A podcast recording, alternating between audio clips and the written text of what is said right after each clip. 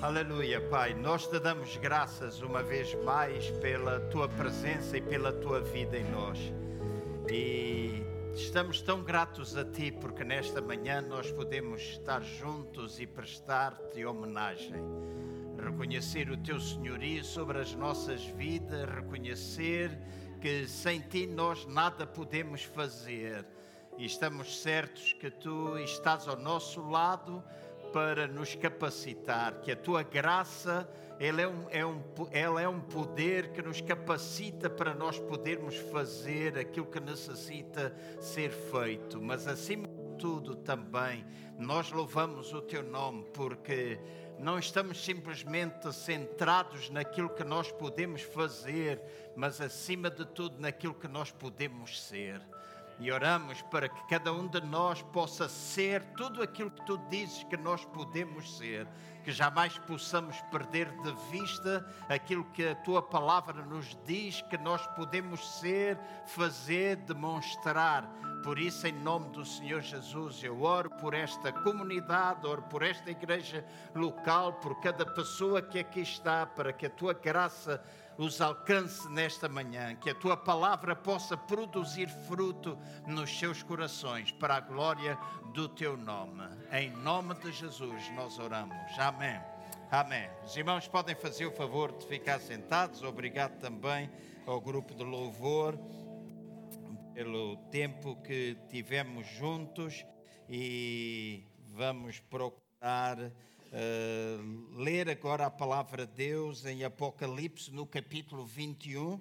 Apocalipse, no capítulo 21, e ler o versículo 1 até o versículo 4. Apocalipse, capítulo 21, entre o versículo 1 e o versículo 4. Bem-vindos todas as pessoas que nos visitam pela primeira vez, e é bom estarmos juntos e é bom poder-vos acolher aqui nesta casa que também é a vossa. No final do culto eu vou pedir a Nana, Lito, Catarina, Ângelo, Emanuel, Nuno, Pedro Correia, Inês Pedroso e Armando para se juntarem naquele cantinho para depois falar com a Marlene, Marilena, Mary, eu costumo dizer Mary, nunca sei se é Marilene, se é Mer, Merlene, como é que ela se chama, mas é Mary, não é? Então depois juntam-se ali naquele cantinho, se faz favor, no final da nossa, da nossa reunião. Uh, já foi falado sobre Angola um pouquinho, eu esqueci-me de dizer Uh, nós estamos a trabalhar com os pastores a ver as igrejas que irão adotar Angola e algumas que irão adotar a Guiné. Na nossa igreja, um mês nós levantaremos as nossas ofertas para a Guiné, o outro mês irá para Angola. É assim, também em breve nós pensamos uh, desafiar os irmãos a um maior compromisso e não só isso, também de tempos a tempos procurar envolver pessoas da igreja em alguns projetos missionários. Há um grupo que se está a preparar mais ou menos em abril para ir até à Guiné e ajudar uh, o Nenê ali. E depois queremos fazer o mesmo com Angola, porque é importante que cada um de nós se envolva. Amém? E não somente oração, a oração é extremamente importante, mas também com as nossas dádivas e também com o nosso ir. Amém? Com o nosso ir. Então, uh, depois anunciaremos quem irá até à Guiné e creio que são um grupo de cinco pessoas que estão a pensar em estar ali e vai ser muito bom. Abramos em Apocalipse capítulo 21, versículo 1 a 4 e diz assim: E vi um novo céu e uma nova terra, porque já o primeiro céu e a primeira terra passaram e o mar já não existe. E eu, João, vi a santa cidade, a Nova Jerusalém, que de Deus descia do céu, adereçada como uma esposa ataviada para o seu marido. E ouvi uma grande voz do céu que dizia: Eis aqui o tabernáculo de Deus com os homens, pois com eles habitará e eles serão o seu povo e o mesmo Deus estará com eles e será o seu Deus.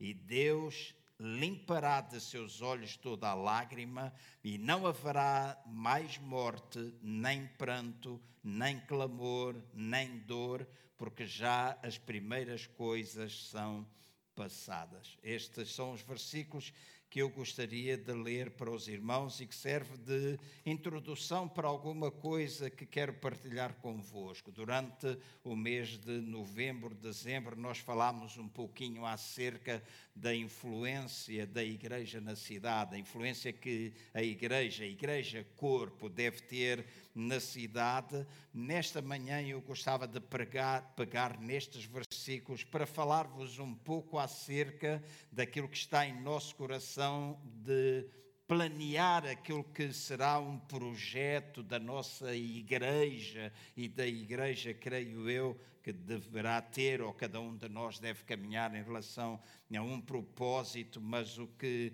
em termos bíblicos, é esperado que nós façamos para que depois, mais tarde, não sei se no primeiro, se segundo domingo de fevereiro, possa ser mais concreto em algumas ações. Independentemente das convicções teológicas de cada uma, de cada pessoa, e o livro do Apocalipse é um livro uh, que às vezes constitui, em termos teológicos, alguma uh, discussão no ano da sua escrita ou quando é que ele foi escrito. Eu sou daqueles que acredito que o livro do Apocalipse foi escrito. Uh, Deixem-me pôr as coisas assim. Muitas vezes diz que o livro do Apocalipse é um livro do fim dos tempos. Uh, e uh, deixem-me dizer que muitas pessoas pegam no livro do Apocalipse e o fazem transportar para todos os dias ainda que estão à nossa frente e que chamam os últimos dias. A palavra de Deus utiliza muitas vezes o termo últimos dias. O profeta Joel, por exemplo, dizia que nos últimos dias iria haver pessoas que falariam línguas, haviam pessoas que iriam ter sonhos. Em Atos dos Apóstolos, no capítulo 2, está lá escrito que está a ser cumprido aquilo que foi predito pelo profeta Joel. Então Joel disse nos últimos dias, em Atos 2, que já aconteceu há dois mil e tal anos atrás, diz que está a cumprir-se aquilo que foi perdido por Joel. Então, eh, quando se fala acerca de últimos dias, últimos dias existem há muitos, muitos anos. E há muitas expressões na Bíblia que falam acerca destes últimos dias. Às vezes também centramos muita atenção na vinda de Jesus e focamos a vinda de Jesus. E, por favor, não me interpretem mal, porque eu sei que Jesus vai voltar. Amém? Não me interpretem mal, mas a palavra de Deus fala acerca de muitas vindas de Jesus até nós, muitas formas dele estar, dele chegar, etc. O livro do Apocalipse, para mim, foi escrito no ano 68. Se os irmãos repararem no capítulo 1, logo no versículo 1, está a falar acerca de este é um livro da revelação de Jesus Cristo. É um livro que revela Jesus Cristo, não é um livro que revela a coisa do fim dos tempos. E está escrito que eram coisas que muito brevemente iriam acontecer. Então, tendo sido escrito para no ano 68 e há quem diga que foi depois do ano 70, mas eh, muitos e uh, cristãos, muitos teólogos, os pais da igreja, a maior parte dos reformadores, todos eles queriam na existência, de, na, queriam no facto de que uh, o livro do Apocalipse foi escrito no ano 68 e tem muito a ver com aquilo que aconteceu naquela altura, no ano 70, com a destruição de Jerusalém e com a queda do templo. E era de facto algumas coisas que brevemente iriam acontecer, tal e qual como nós podemos ler lá nas profecias de Daniel. Então, às vezes, nós lemos as coisas, queremos transportar para uma determinada data e não notamos muitos de, muitas expressões. Mateus 24 é talvez o capítulo que as pessoas mais usam para descrever aquilo que vai acontecer no fim dos tempos, mas se você vocês lerem capítulo 21, capítulo 22, capítulo 23 e capítulo 24, e uma das regras da interpretação da Bíblia é que nós não podemos pegar num versículo e tirá-lo do seu contexto. E se vocês forem lá, principalmente Mateus capítulo 24, está escrito várias vezes, várias vezes, não passará esta geração sem que estas coisas aconteçam. Então, há muita coisa que aconteceu naquele tempo que continuará a existir. Não é? Continuará a existir. Terremotos, Existiram naquela altura, continuarão a existir. Nação contra nação, pai contra filho, etc, etc. E muitas pessoas dizem, ah, é este tempo. É, porque a gente não viveu há dois mil anos atrás, mas há dois mil anos atrás estas coisas já aconteciam. Certo? Nós íamos para Apocalipse, se formos ao Velho Testamento, houve nações em guerra umas contra as outras, etc. Então, nós não podemos pegar, às vezes, em alguma coisa que a gente lê e fazemos que a Bíblia diga aquilo que na realidade ela não está a dizer. Quando nós falamos acerca da nova Jerusalém, é minha convicção que nós estamos a falar da igreja. Se nós pensarmos claramente no que estes quatro versículos dizem, apontam para o facto de que Nova Jerusalém é a igreja. Nós somos a Nova Jerusalém. Nós somos o Israel de Deus. E há muitas pessoas que dizem: ah, talvez o pastor João é contra Israel, porque uma ou outra vez fala de Israel, etc. Eu não sou contra Israel. Deixem-me só dizer assim: a família do meu pai era judia. O meu bisavô, eu perguntei ao meu pai, um dia eu cheguei à França, um judeu descreveu toda a minha família, coisas que eu não sabia.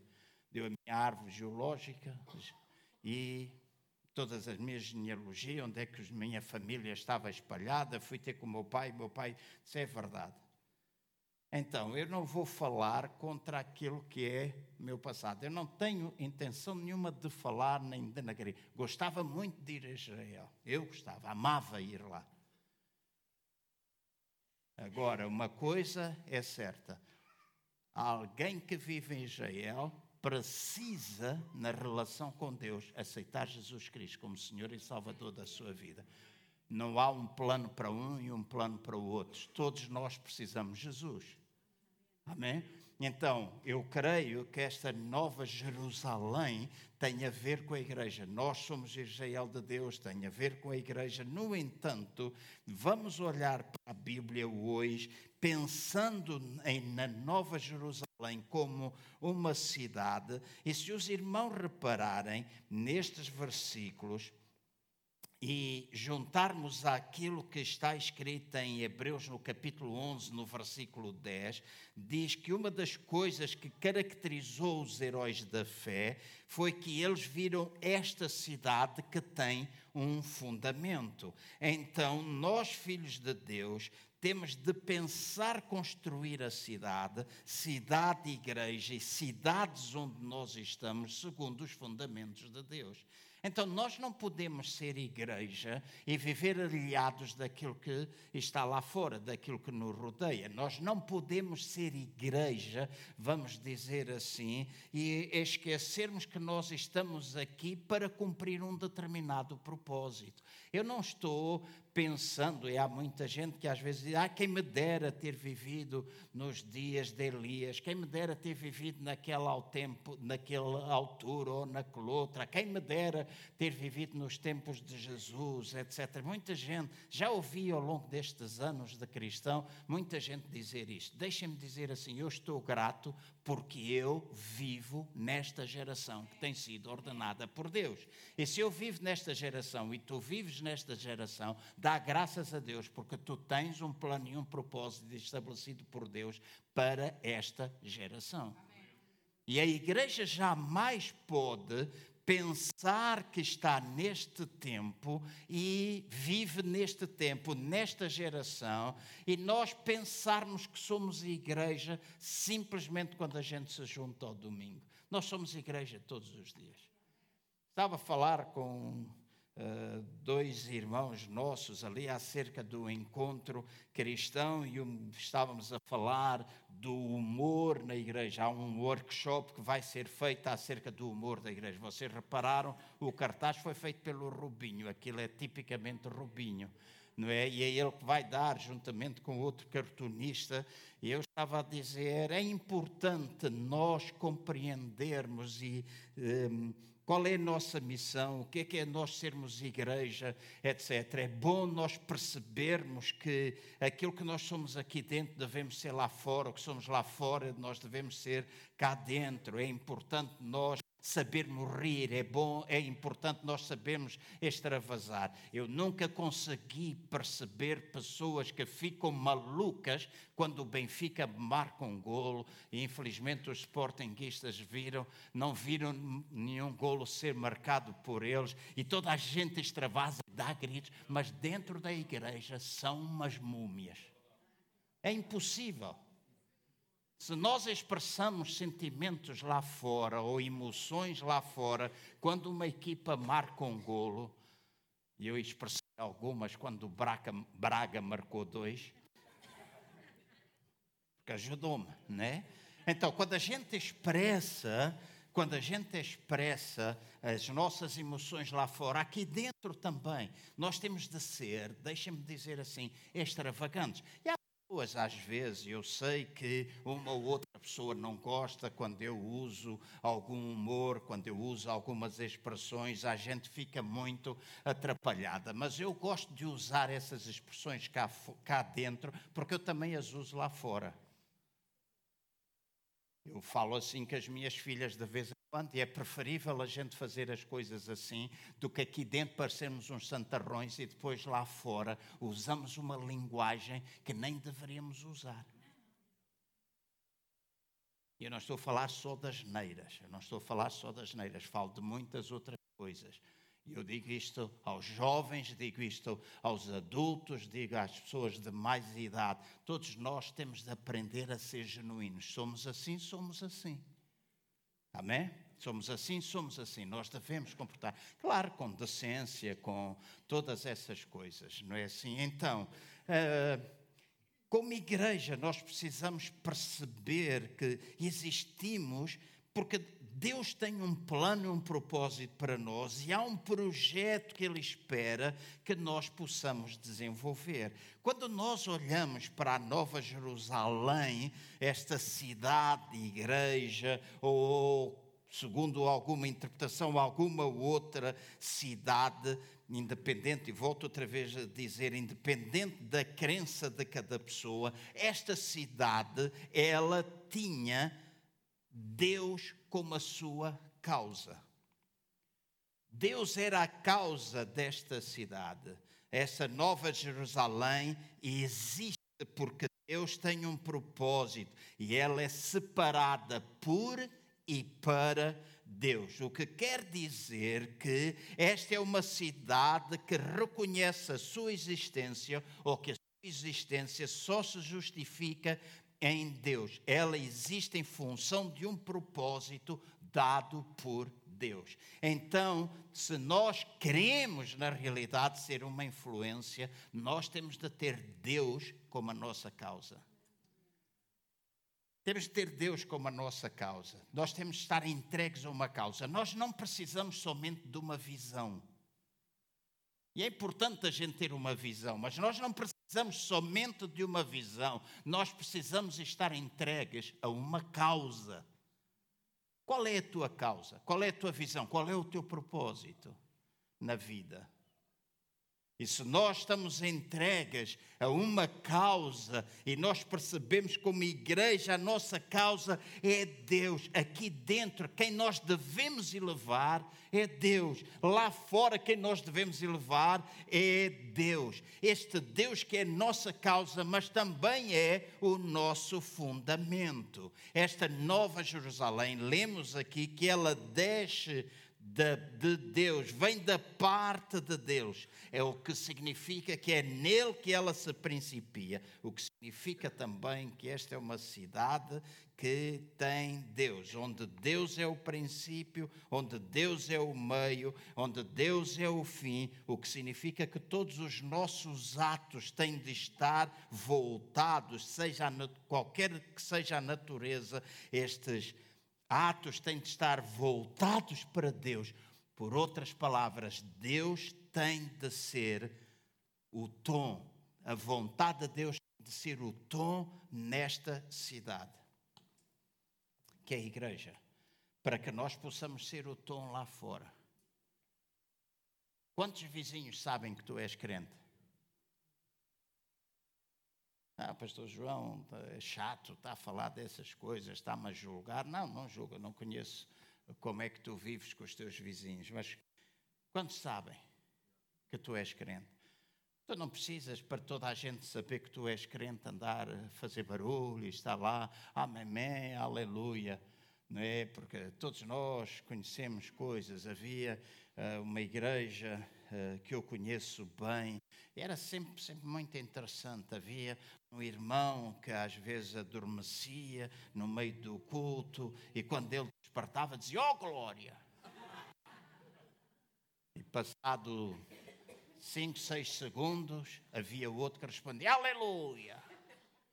Então era o oh glória e o aleluia. Todos os cultos é assim. Nós não precisamos andar lá fora, oh glória, oh aleluia, etc. Mas a forma como a gente vive, a forma como a gente fala, se Deus é o nosso fundamento e esta nova geração precisa ter Deus como o seu fundamento. Os nossos filhos precisam ter Deus como o seu fundamento. É nossa responsabilidade enquanto pais. Então, se nós temos Deus como fundamento, se Ele é nossa causa lá fora, nós vamos viver demonstrando Deus. Ah, Pastor João, mas eu sou imperfeito. Qual de nós não é? Todos nós temos imperfeições, mas graças a Deus que aquele que é o nosso fundamento e de quem deixa esta nova cidade sempre nos vê através do precioso sangue de Jesus Cristo sempre nos vê através do sangue de Jesus. Então, entre ti e Deus, o sangue de Jesus está lá para mediar, para fazer com que Deus olhe para nós segundo o sangue dele.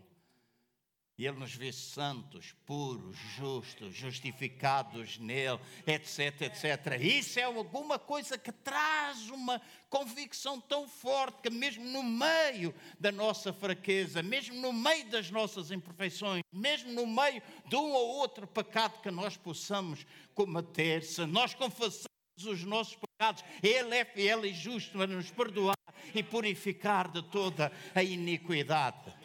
Ele é fiel e justo. Ele é aquele que é capaz de nos ajudar. Ele é aquele que é capaz de nos elevar. Então, como igreja, nós temos de ter este propósito, nós temos de ter um plano, nós temos de ter uma estratégia. As pessoas têm de nos ver tal e qual como nós somos, mas também têm de ter a certeza, a convicção que nós somos filhos de Deus, que nós somos lavados e purificados pelo seu sangue. Então, esta, este fundamento é Deus. Esta é uma cidade que tem Deus como objetivo. Nós precisamos ter objetivos na nossa vida. Desde que esta Nova Jerusalém vivia em função do seu noivo. Diz que ela veio ataviada para o seu noivo. Nós vivemos em função de Deus e nós vivemos para lhe agradar. Às vezes nós entristecemos Deus, certo?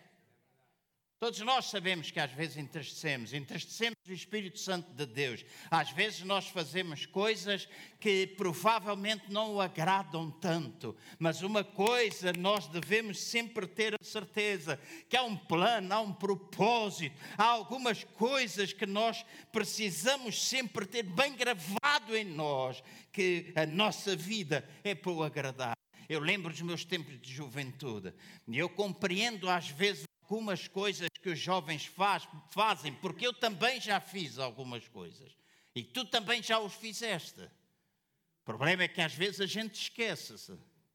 Fazíamos de uma outra maneira. Mas há algumas, alguma coisa que eu louvo a Deus, é porque desde muito novo, Deus foi colocado como o meu fundamento, a palavra de Deus foi colocada como o meu fundamento. Eu todos os dias orava em casa com os meus pais, todos os dias. Nós não nos deitávamos. Sem meu pai meter os filhos, todos, meu pai e a minha mãe, à volta da cama, nós orarmos, nós lemos a Bíblia, lermos um versículo da caixinha das promessas, aprendermos, memorizarmos versículos e sabíamos desde Gênesis até Apocalipse a ordem dos livros podia ser uma coisa que alguns de vocês hoje consideram estúpida e ultrapassada, mas hoje, infelizmente, muita gente, jovem, adultos, não sabem onde é que se encontra o livro, encontra o livro de Malaquias. Então, algumas coisas nós podemos ou precisamos pensar. Nós não queremos ser uma igreja que anda aqui a flutuar. O nosso objetivo não é simplesmente nós cantarmos em línguas. Nós gostamos de cantar em línguas, nós gostamos de louvar com unção, fazer coisas, mas nós não existimos só para isso.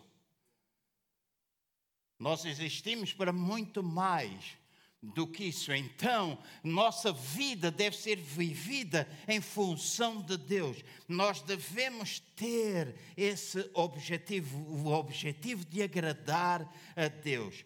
Nós pensarmos na reação que Deus sempre tem. E Deus ama, ouça, Deus ama quando nós lhe podemos dizer: Eu amo-te. Deus ama.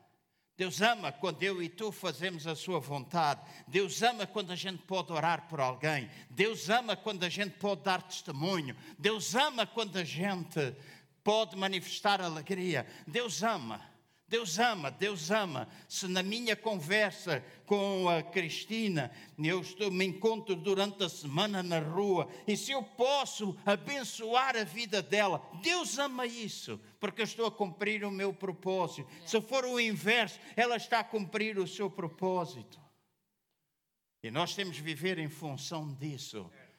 Esta nova Jerusalém manifesta a vida de Deus a vida de Deus. Então, lá fora é importante. Lá fora é importante a gente manifestar a vida. Manifestar a vida. E não é só lá fora. Quando a gente está na igreja, manifestarmos a vida.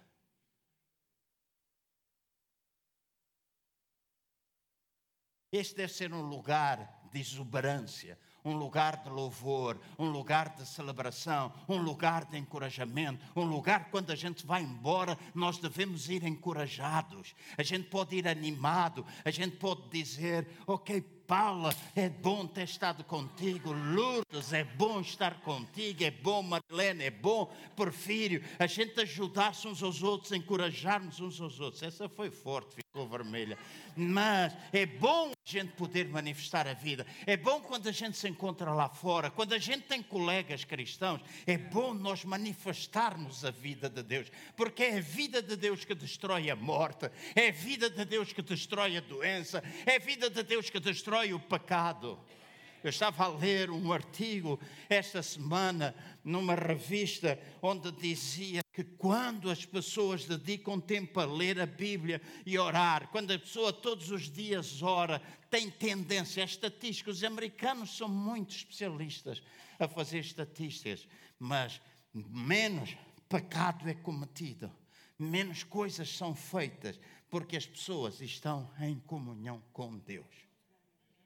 E comunhão com Deus não é só domingo, a comunhão com Deus é todos os dias. Este lugar de manifestação da vida de Deus. Esta é uma cidade também, nesta Nova Jerusalém, uma cidade onde habita a justiça de Deus. Então, nesta Nova Jerusalém, para além daquilo que eu já falei, é uma cidade onde as fontes da maldade devem terminar, onde o luto, o choro não existe porque não há mais injustiça. Falávamos hoje de Angola. Há coisas que estão a ser expostas, há coisas que estão a ser expostas na nossa nação, há coisas que estão a ser expostas noutra, noutras nações. É importante que a gente ore para que a justiça de Deus possa permanecer. É doloroso quando a gente vê uh, alguém passar fome.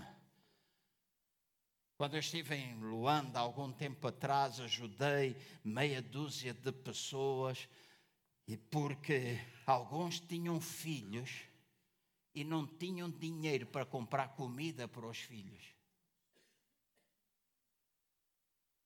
E eu perguntei a uma senhora que estava lá quanto tempo ela não comia. Ela disse: há oito dias que eu não como, e de vez em quando eu como um bocadinho da comida do meu filho. Uma mulher que tinha os seus 30 anos de idade, um filho pequeno, é doloroso.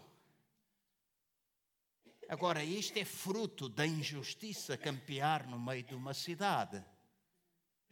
E há coisas que nós precisamos entender enquanto igreja, que para além do suprimento das nossas necessidades, e todos nós temos necessidades, nós nunca vamos viver todos de uma forma igual. Quando as pessoas pensam, ah, isto é igualdade para todos, é uma utopia, nunca vamos viver de forma igual. Sempre vai haver pobre, hum, vai sempre haver remediado, rico, etc. Mas que aqueles que pouco têm possam ter um bocadinho mais daquilo que a gente tem.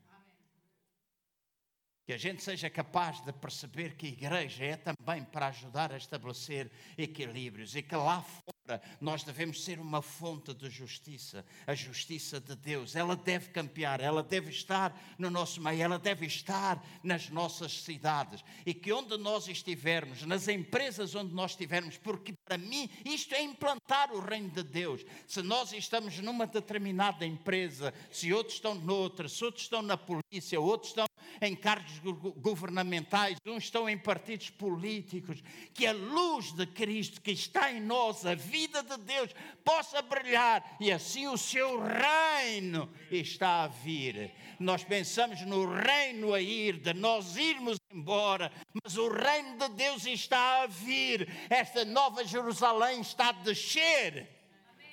Não está a subir, está a descer.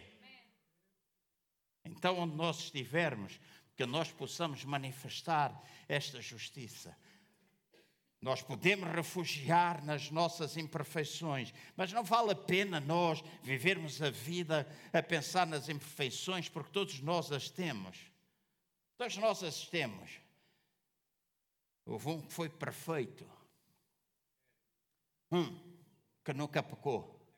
Por causa disso, nós podemos ter perdão dos nossos pecados. Amém? Podemos ter o perdão dos nossos pecados. Então, qual é o projeto que esta igreja deve ter para esta cidade, para a zona onde nós estamos? Qual o projeto? Eu dei-me o trabalho de, numa das noites, porque eu já preparei esta mensagem provavelmente há 15 dias, três semanas atrás, mas eu comecei no meu escritório, perto das três ou quatro horas da manhã, tomei aquela noite para orar, para buscar a Deus daquilo que eu ia partilhar com os irmãos, e eu dei o trabalho de começar a imaginar o que é que nós, como igreja, como é que nós podemos influenciar as nossas cidades. E eu pensei, imaginei uma cidade que tenha consciência de que a sua existência está vinculada ao propósito de Deus. Pensem nisso. Uma cidade em que pode estar vinculado ao propósito e vinculado ao propósito tem um bocadinho a ver com aquilo que o apóstolo Paulo escreveu em Éfeso, no capítulo 22, em que o dominador é Cristo. E nós, talvez porque não estamos muito habituados a isso, porque sempre vivemos nesta geração a pensar que somos dominados às trevas acima, Deixem-me pôr assim, irmãos, quando é que nós vamos despertar para o facto de que não é as trevas que acaba com a luz, mas é a luz que penetra nas trevas para destruir as trevas? Quando é que nós vamos pensar nisto? Tu és sozinho. Ah, mas eu sou um no meio de tanta gente incrédula. Oh, mas um só. Se nós fechássemos tudo, se não houvesse possibilidade de penetrar aqui nada de luz, eu garanto-vos que ali atrás, se o Emmanuel acendesse um fósforo, aquela luz acabaria com todas as trevas. Então as trevas nunca vão ser capazes de impedir a luz, nunca. Então imagina uma cidade onde tu podes brilhar, onde existe este, esta consciência da presença de Deus. Imagina uma cidade onde as crianças são tratadas como tal e onde Deus está nisso. Imagina uma cidade onde o relacionamento entre as pessoas que torna-se um estilo de vida de saudável, onde Cristo está sempre presente. Imagina uma cidade assim, mas se nós pensamos na cidade lá fora, tem de começar conosco. Tem de começar conosco. E outra vez tenho tido muito tempo de oração, tenho pedido a Deus que nos ajude, a orar por esta igreja, para que de uma vez por todas, para que de uma vez por todas, e vou dizer, Deus vai pegar na peneira. Ouça bem, Deus vai pegar na peneira, porque de uma vez por todas, nós temos de entender que somos um em Cristo Jesus. Um em Cristo Jesus, e que nós somos diferentes, nós temos maneiras diferentes, temos caráteres diferentes, temos personalidades diferentes, mas há alguma coisa que nós precisamos entender. Nós somos irmãos, irmãs em Cristo Jesus. Eu noto, sinto um cheiro de maior relacionamento, maior intimidade, maior acolhimento. Sentimos isso todos. Vivemos um momentum específico, mas nós não o podemos perder por causa da nossa carnalidade. Não podemos perder por causa da nossa carnalidade. Então nós temos de abraçar e pensar que existimos. Nós tratarmos os filhos com decência, tratarmos os filhos bem. No outro dia, fui dar uma volta à régua. Tive um dia assim que estava extremamente cansado e disse à minha mulher: Vamos até Peso da Régua. Peso, eu gosto muito de Peso da Régua, é um lugar bonito e conheço lá um homem numa cave que vende. Não é vinho do Porto, porque eles detestam que a gente diga que é vinho do Porto, porque é vinho de lá que vai para o Porto. E vende lá também um moscatel maravilhoso e uma jerupia. Eu fui lá ter com ele e trouxe uma garrafa de jerupiga, uma garrafa de moscatel e uma garrafa daquele vinho uh, da MAT de 1986, uma pipa. E porque eu já lá fui algumas vezes, ele disse: Eu vou levá-lo a um lugar só pessoas especiais entram ali. E deu-me a beber um vinho daqueles do Porto de 1941. Eu disse: Esta pipa foi o meu pai que a fez, é a última que eu tenho. Só pessoas especiais entram. E aquilo está lá escondido, passamos por três ou quatro portas. E senti-me honrado por ele. É um lugar maravilhoso. E fui lá e gramei muito de estar ali e de poder testemunhar e de poder partilhar e desfrutar de algum tempo. E olhava à volta, porque tem paisagens lindíssimas pensava como é que a gente pode tocar vidas, como é que a gente pode abençoar, como é que a gente pode. E naquele tempo eu orei, porque estava lá no monte, orei e pensei como é que a gente pode abençoar. E, entretanto, fui jantar à estação dos comboios, um restaurante que foi recuperado na estação dos comboios, lá de Peso da Régua, e sentei-me à mesa com a minha mulher a comer um arroz, não sei de quê, e já não me lembro, não sei se era bacalhau ou lá uma coisa qualquer, que é muito famoso. E olhei para as mesas todas às voltas. Deixem-me dizer, eu não vi uma única mesa em que as famílias estivessem em comunhão e a falar. Havia uma mesa que estava com oito pessoas. As únicas duas pessoas que não tinham o telemóvel ligado eram o avô e a avó. Que eram os únicos que não tinham.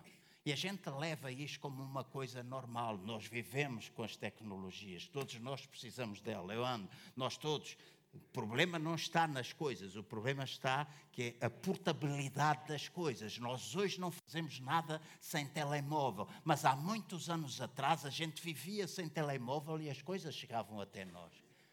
E é importante, eu não vou dizer, ah, isto nada presta, mas deixem-me dizer, a menos que tu utilizes o telemóvel para tirar uma fotografia ou para usar a Bíblia, mas se tu estás aqui dentro do culto a jogar, se tu estás aqui a mandar mensagens, se tu estás a rir, se tu estás a gozar, é alguma coisa que tu deves parar.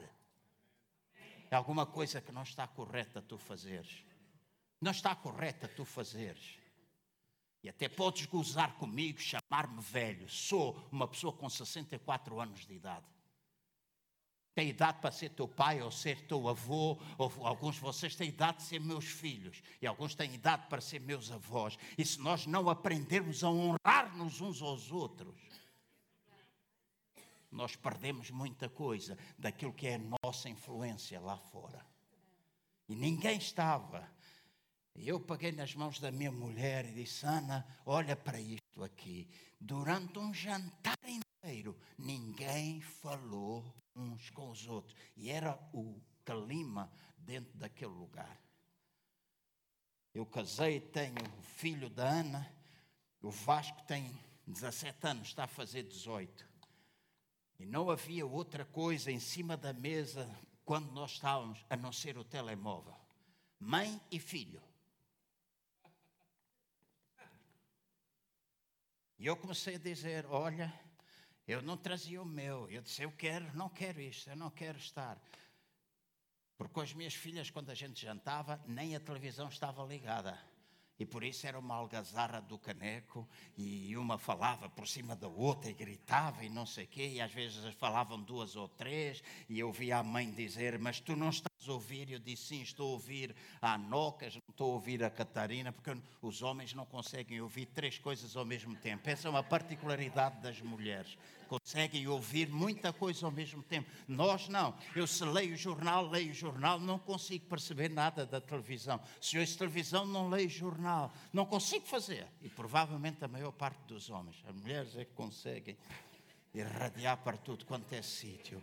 E agora, quando a gente se senta à mesa, não há telemóveis em cima da mesa.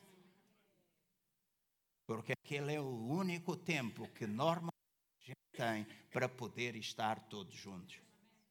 Então a gente fala.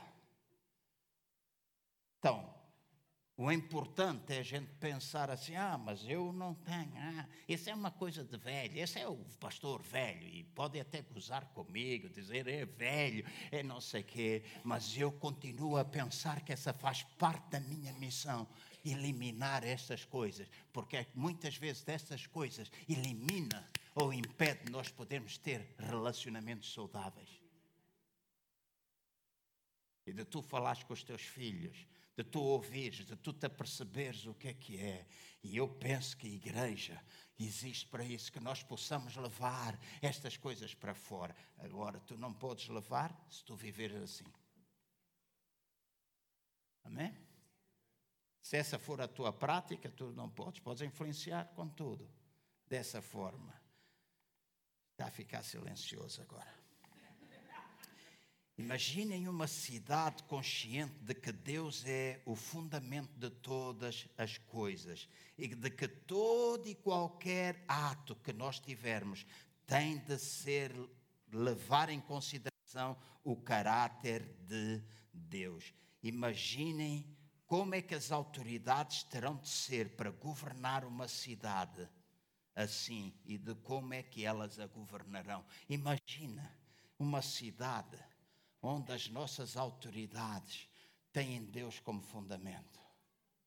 E alguns de vocês vão dizer: Ah, mas isso é impossível. Não, deixem-me dizer: há vários países onde Deus é o fundamento daquelas nações. Há países em África que tem problemas, mas porque a liderança é uma liderança que crê em Deus, Deus é o centro das suas vidas, Jesus Cristo é o Senhor da vida daqueles líderes. Aqueles países são totalmente diferentes de outros onde isso não existe. Ah, mas nós vamos acabar com tudo. Não, deixem-me dizer: trevas e luz vão caminhar lado a lado. Há duas duas cidades que estão sempre a crescer lado a lado. Um onde habita as trevas, outra onde habita a luz. Mas nós temos de ter consciência que se nós estamos na luz, nós vamos podendo, ir podendo influenciar as cidades e acabar com as trevas. E se aconteceu no tempo bíblico, pode acontecer no tempo de hoje. Nós não temos um Deus diferente. Estes que chegaram, estes que se chamam de cristãos, alvoraçaram esta cidade. Alvoraçaram esta cidade. Ah, pastor, mas sou eu sozinho. Oh, eu encorajo-te a que mesmo sozinho tu faças isso. Onde tu estiveres, influencias. Achei muita graça quando o Sérgio e a Fátima brincaram comigo com a história dos, dos bilhetes. A Ana também me diz agora, e essa é uma coisa. Ah, tu já contaste esta história. Façam lá isso. Mas uma das coisas que eu mais apreciei quando eu estive lá na TAG, que o teu pai me arranjou, são o lugar, quando a universidade fechou, me arranjou lá o lugar. Uma das coisas que eu mais apreciei um dia foi quando a dona Celina, aquela senhora forte, mestiça, pediu ao senhor Anor, o chefe da minha secção, posso fazer, senhor Anor, dá-me licença de eu fazer uma pergunta ao senhor João? E o senhor Anor disse, com certeza. E a primeira pergunta que ela me fez é, senhor João, lá na sua religião não deixam beber vinho, pois não? E eu virei para o senhor Anor e disse, senhor Anor, dá-me licença que eu responda à dona Celina porque tratávamos o chefe assim, não tratávamos de outra forma, não era esse bandalho, não era essa coisa, não é esse chato, como muitos filhos hoje tratam os seus pais. A gente tinha respeito pelas autoridades, tínhamos respeito pelas pessoas, pelas funções delas. E ele disse: pode. E durante 20 minutos, 20 minutos, eu dei testemunho do Evangelho. E disse: na minha região a gente pode beber. Só que a gente não se deve embriagar. Amém? A gente não deve cair para o lado bêbado. Ontem jantei em casa do pastor Francisco Armando, bebi um copinho de vinho bom. No princípio ele disse: Vou trazer um moscatel, mas trouxe um vinho lá branco azedo como o caneco. Não é assim? Então eu disse: Pá, para lá com isso. Até que ele depois trouxe o moscatel, bebemos um copinho de vinho. No fim ele disse: Queres uma amêndoa amargo? Ele fez um arroz de tamboril, estava um espetáculo. Eu disse: É, para me deitar, vai ser bom. Então bebi lá uma amêndoa amarga. A gente bebe, mas não fica bêbado. E dei testemunho. Depois muitos colegas meus foram à igreja. Eu nunca, ouçam bem, nunca tinha dito que eu era crente. Nunca. Mas todos os dias eu fazia uma coisa, fechava-me na casa de banho das instalações lá da TAG, a Companhia Aérea de Angola, a orar pelos meus colegas e a dizer: Deus, abra a porta para eu testemunhar. E tinha 19 anos ou 18 anos, era novo mas a paixão, a paixão por Cristo, a paixão para a gente fazer aquilo que deve ser feito. Então imagine uma cidade onde estes fundamentos existem. Imagina uma cidade consciente de que agradar a Deus é o seu objetivo, onde as forças policiais, o poder judicial, numa cidade que agrada a Deus. Em Amós capítulo 5, versículo 24, diz assim: Antes corra o juízo como as águas e a justiça como o ribeiro perene. Na nova versão internacional, este versículo está escrito desta forma: Em vez disso, corra a retidão como um rio e a justiça como um ribeiro perene. E nós temos de crer que a nossa cidade, a nossa nação pode mudar. Nossa nação pode mudar que Deus, que Deus sempre oriente nas nossas votações, nas nossas eleições. Eu costumo dizer, quando é tempo de eleições, devemos votar, porque quem não vota não tem direito a reclamar. Não tem direito a reclamar. E nós devemos pedir a Deus que Ele nos oriente, que Deus coloque no nosso país aqueles que podem ser uma ajuda, canais usados para que a nossa cidade e a nossa nação possa mudar. Imagina uma cidade em que o ar que a gente respira é um ar que está impregnado da presença de Deus. Imagine isso. Esta terça-feira, terça que nós tivemos em Alverca, não tínhamos palcos, foi a pastora Maria José pôs lá uma alcatifa, parecia relva, as cadeiras foram todas afastadas e alguns dos pastores do CCVA juntámos-nos ali. Eu não sei o que é que o Jorge sentiu e o Lito eu convidei para estar também, porque tinha oportunidade, nós estivemos ali. Nem sei, porque nunca falámos, mas eu quero dizer, nós respirávamos um ar impregnado da presença de Deus. Então, para além do excelente acolhimento que nós podemos fazer quando a gente entra, que o ar esteja impregnado presença de Deus, porque Deus está presente na nossa vida. Está presente na nossa vida, não só aqui, mas lá durante o dia. Quando nós vimos aqui, como é que a gente pode adorar aberto se nós não adoramos lá fora? Como é que a gente pode falar ou orar aqui se a gente não ora lá fora? Eu não sou bom cantor, tenho uma voz, a minha mulher brinca sempre comigo, diz: faz voz de homem. Porque eu, quando canto, faço. E estou a tomar banho. É, eu era tenor lá num grupo coral e mesmo assim não era muito afinado. Né? Mas gosto quando estou a tomar banho, quando estou em casa, quando tenho a oportunidade de ir no carro e se não vamos a falar, às vezes eu vou cantar. O Ted está sempre a dizer: estás a cantar essas coisas aí. Ele diz: ah, deixa estar porque ele está na festa dele. E gosto de cantar. Porque é mais fácil louvar aqui quando a gente louva lá em casa. Com voz mais fina, mais grossa, seja lá o que for mas eu gosto e às vezes pego no ritmo da Angola. O que está no sangue. Mas o importante é a gente louvar. Imaginem uma cidade, imaginem uma igreja impregnada da presença de Deus. Nós carregarmos Deus. Imaginem. Ninguém vai embora. Ninguém vai embora sem ser tocado por Ele. Porque há sempre alguém que vai poder chegar junto do outro e ministrar a essa pessoa. Vai sempre haver alguém que toca. Oh, irmãos, deixem-me sonhar. Pessoas que dizem que eu vivo com os pés no ar. Eu prefiro viver com os pés no ar do que alguns que vivem com os pés na terra e com a cabeça na lua. Sonhar as coisas de Deus, sonhar da possibilidade que a gente pode fazer. Ah, venha com os pés à terra, sim, venho com os pés à terra. Eu ando com os meus pés na terra, mas a sonhar que Deus tem coisas boas para nós, que Deus quer usar-nos, que Deus quer restaurar, que os muros caídos têm de ser edificados novamente, que as portas que foram quebradas, elas têm de ser consertadas novamente e Deus está disposto a fazer isso conosco. Não percamos o momentum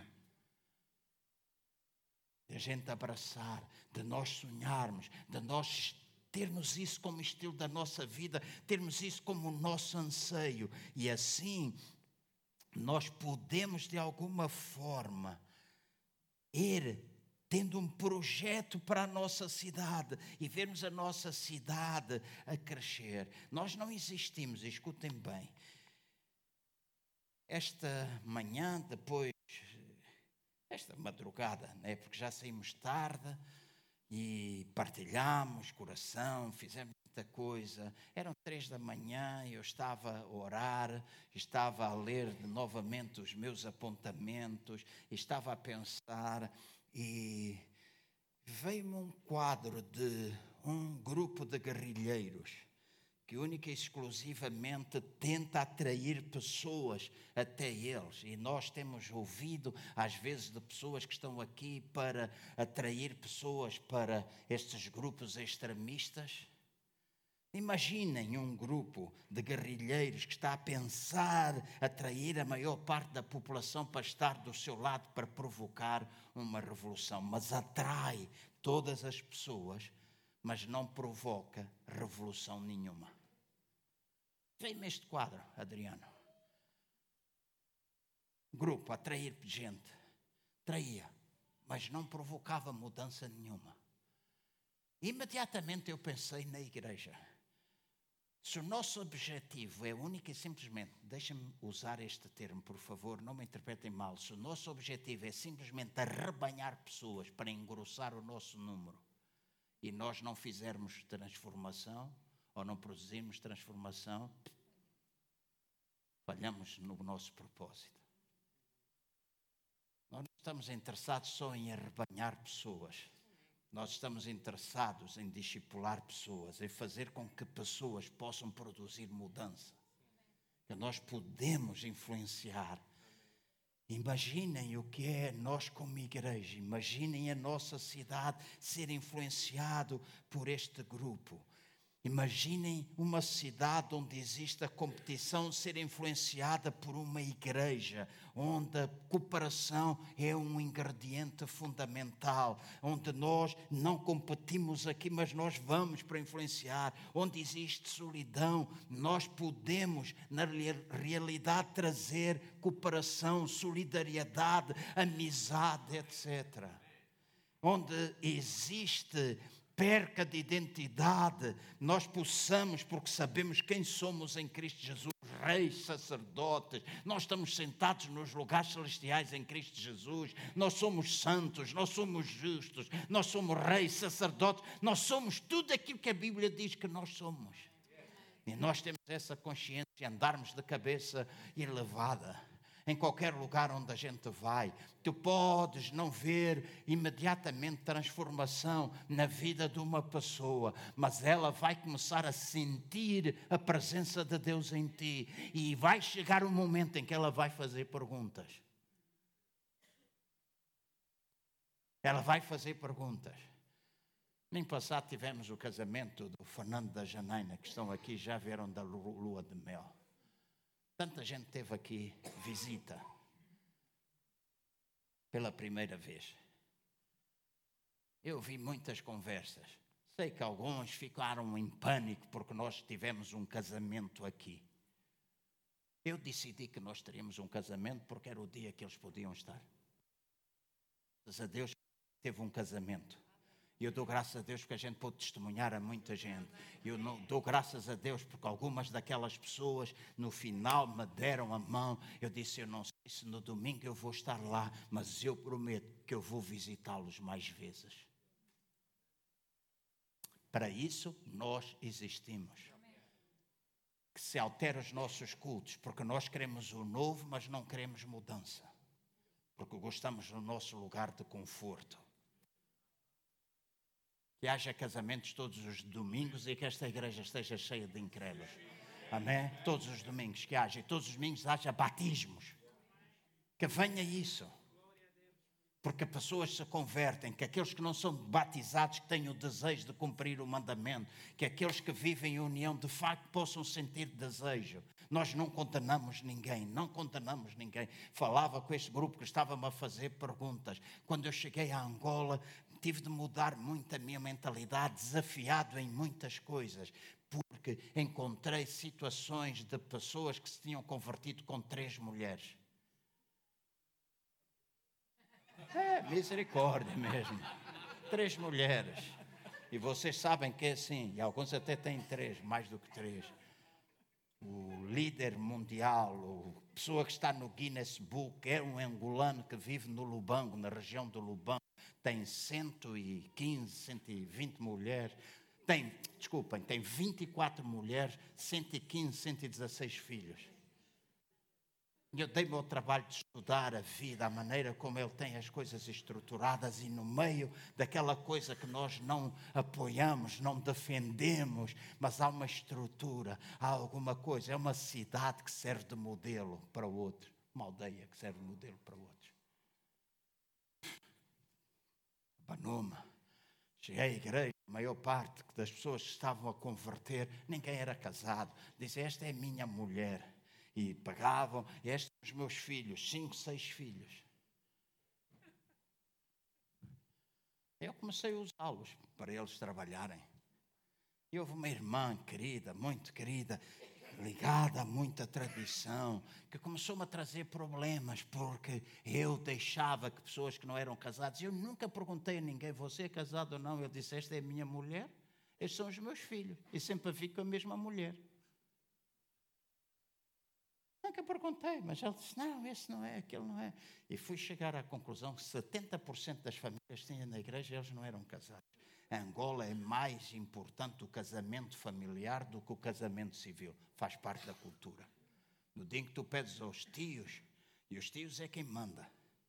Tu pedes aos tios, quando há um problema familiar, Margarida, é sim ou não? Quando há um problema familiar, toda a família vem para resolver o problema. Fazem aquilo que lá se chama uma assentada para discutir, certo? Uma assentada. Eu não fui dizer, ah, agora tu não tocas, agora tu não oras, agora tu não sei quê, porque a igreja tem de ser de inclusão, não de exclusão. Tem de ser de inclusão, não de exclusão. Até porque casamento não é assinatura de um papel, não é colocação de uma aliança. E então, comecei a dizer, a dar testemunho, a dizer, oh, é importante, é importante, é importante. Não fui enchê-los de versículos bíblicos, dizer, eu não te deixo fazer, ou não te deixo não sei quê, porque tu és assim ou és assado. Tive a graça pela graça de Deus, pude realizar cinco casamentos das famílias ali. E o Francisco, que vem aqui com alguma frequência, o Francisco Fragata, fiz o casamento dele aqui, em Portugal, há um ano e tal atrás. Eles sentiram desejo. Porque quando a gente abraça e ora e pede, Deus trabalha. E no tempo certo as coisas acontecem. Mas a gente abraça então imagina essa cidade, imagina uma igreja destas, imagina nós termos uma causa, termos Deus como fundamento, termos um objetivo, a nossa vida estar consagrada a Ele. E agora deixem-me dizer, para que nós, para terminar, para que nós possamos dar passos nessa direção, temos de desenvolver projetos para que tal aconteça precisamos, desde os mais novos aos mais velhos, consagrados. Eu vou começar a orar. Vou dizer aqui, vou começar a orar para que os jovens deixem de estar na penumbra e estejam aqui à frente. E agora vocês estão a ouvir, deixem de estar ali para passar a estar aqui, porque se há uma geração que deve louvar a Deus, é a vossa. Uma geração que se deve entregar é a vossa. Uma geração que deve fazer de coração. Uma geração que deve influenciar as outras pessoas. Fiquem chateados comigo por eu estar a falar com vocês, mas esta geração é tem de ajudar, tem de influenciar. Nós não podemos criticar só os mais velhos e não fazemos nada. Nós queremos uma mudança do paradigma, mas nós não queremos fazer nada. Então nós temos de pensar que há aqui uma geração que precisa, há aqui pessoas de mais idade que precisam de encorajamento, há aqui gente que deixou um legado para vocês poderem estar aqui. E há coisas que vocês têm de fazer, há coisas que vocês jovens têm de fazer, há coisas que têm de mudar, há coisas que nós precisamos fazer na igreja. A gente quer mudança, o culto da oração, uma vez por mês, é tão importante como este culto aqui. Mas a gente tem paradigmas. Deus, dá-nos o novo, dá-nos o novo, dá-nos o novo. Mas nós queremos ficar no velho, no velho, no velho, no velho, na nossa comunidade. Então, há coisas que a gente precisa. E há passos que a gente tem de dar. Termino dizendo assim: vamos edificar sobre cinco pilares nos próximos três anos. Já comecei a falar com pessoas, já comecei a pedir auxílio de algumas pessoas. Alcance. Nós temos de ter uma igreja que alcance. Nós não podemos ver pessoas deixar uma igreja vir para aqui e nós vamos acolher. Nós vamos acolher. Mas o nosso objetivo não é andar a pescar no aquário dos outros e ficarmos contentes porque pescamos nos aquários dos outros. Que Deus traga todos aqueles que nos pertencem. Eu oro que Deus traga todos aqueles que nos pertencem. Não anda a pensar, traz aquele, aquele outro. Todos aqueles que nos fazem falta e que nós colocamos diante de Deus em oração, eles que venham. Em nome de Jesus. Que a gente os acolha, que a gente os ponha a trabalhar. Porque quem não trabalha, dizia o pastor João Barradas, quem não trabalha dá trabalho. Então, que nós sejamos uma igreja aberta, onde todos nós possamos ministrar e que nós percebamos as coisas. Temos estrutura, nós precisamos de estrutura, nós precisamos ter alguém que nos ajude sempre a arrumar, a colher lá fora, arrumar o carro. Nós precisamos de tudo isso. Precisamos, as estruturas fazem falta, mas precisamos, acima de tudo, coração.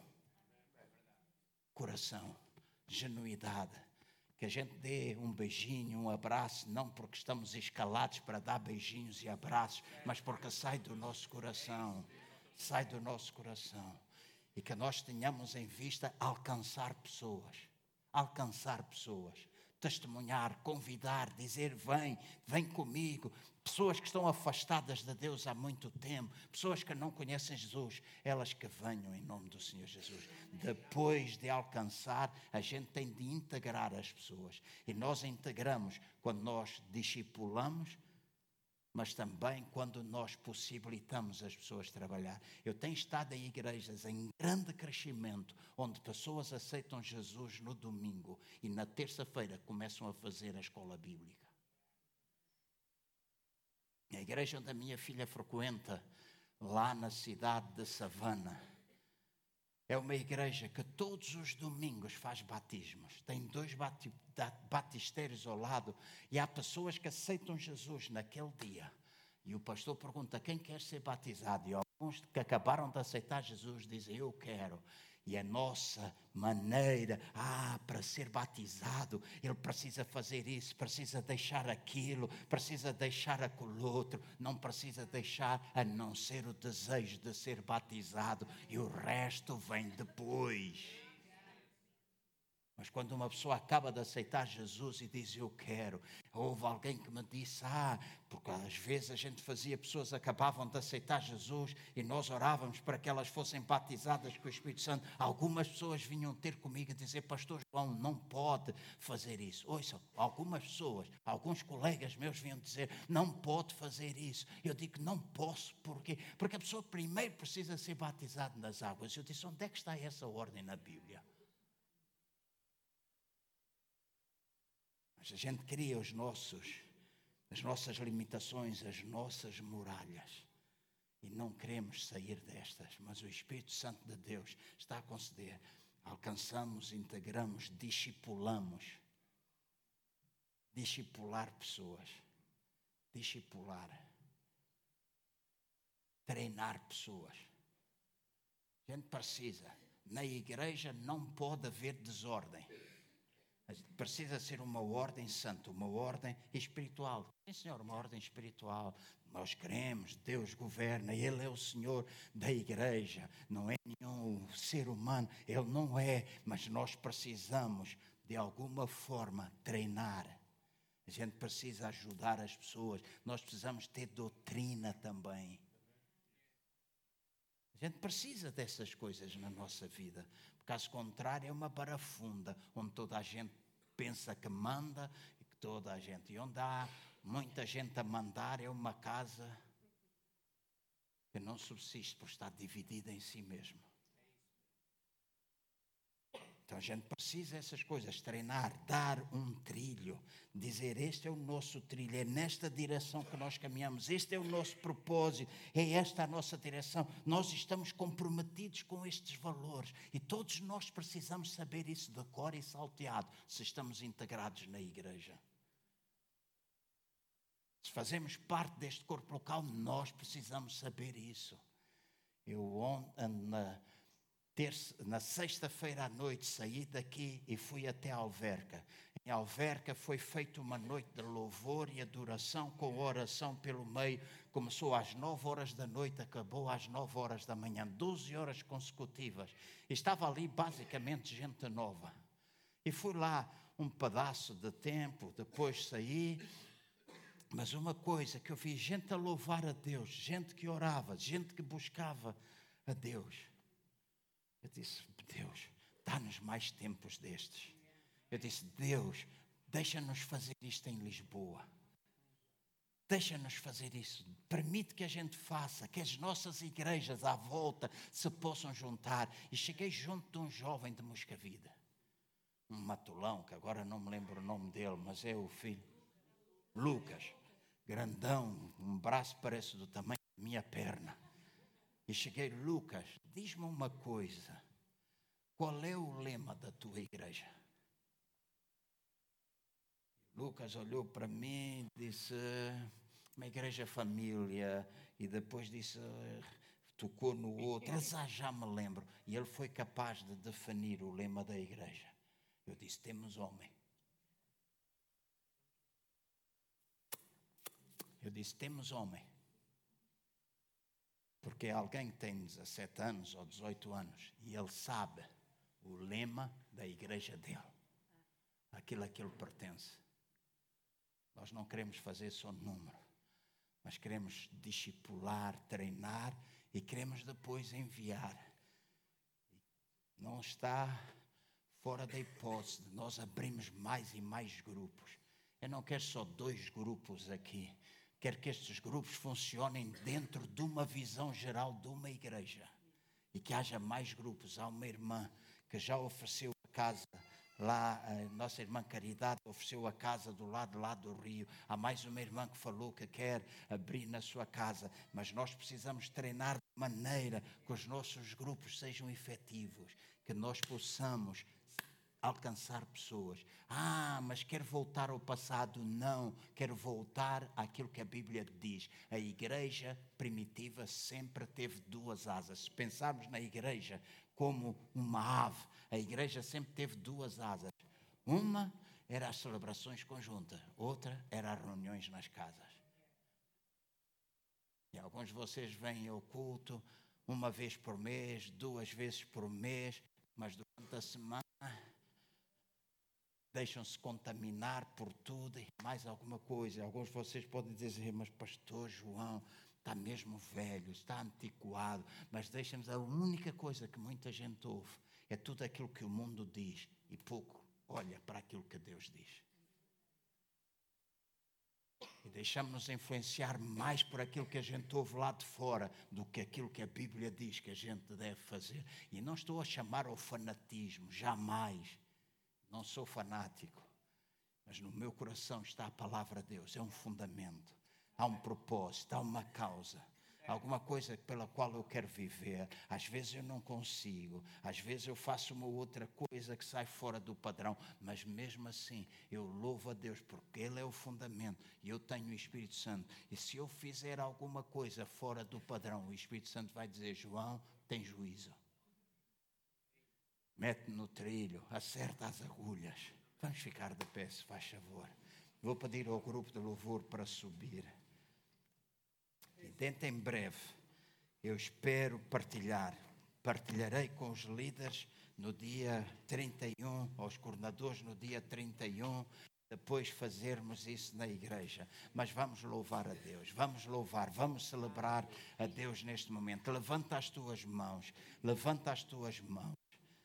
E se tu tens, não é preciso eu saber, mas se tu estás aqui e entendes que Deus tem um propósito para a tua vida, se tu estás aqui e dizes, Deus, eu quero na realidade entregar-me a isto. não é somente a gente fazer igreja, andar e fazer. É uma igreja influente, uma igreja que toca na sociedade, uma igreja que mexe com as estruturas onde nós estamos, nos lugares onde a gente está, podemos ter grupos de oração, a gente poder ter grupos nas empresas, a gente possa testemunhar, a gente poder influenciar a vida das pessoas. Então levanta as tuas mãos agora mesmo, em nome de Jesus. Fecha os teus olhos. Vou pedir, fecha os teus olhos. E pensa, ok, Deus, eu estou aqui. Esta é a minha vida. Esta é a maneira como eu tenho vivido. Fala comigo. Fala comigo. Mostra-me o que eu preciso. Fala comigo, Deus. Fala comigo.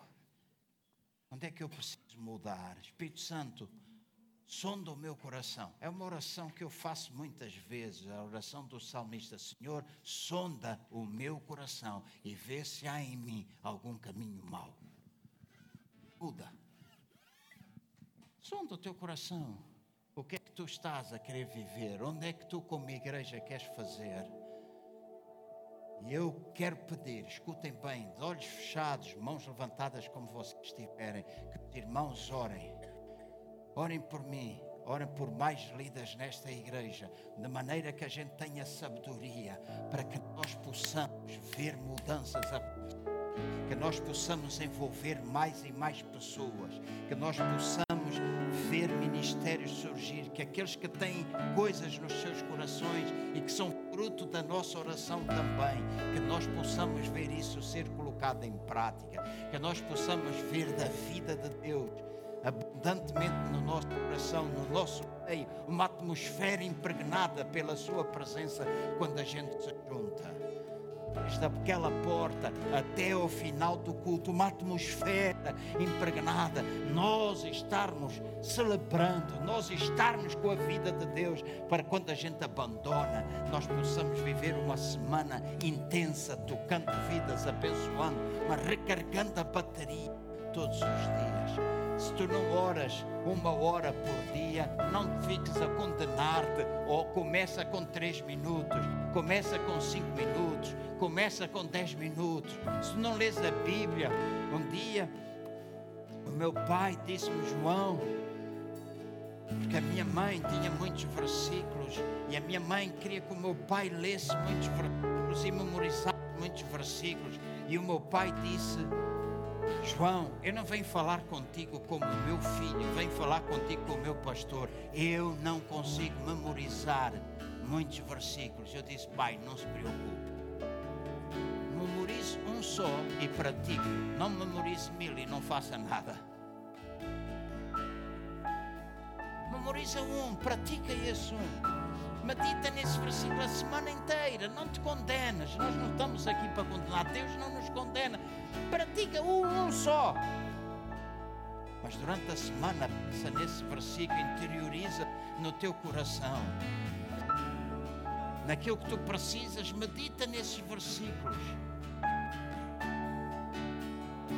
Então levantemos as nossas mãos e vamos celebrar a Deus. Aleluia. Celebremos a Deus agora.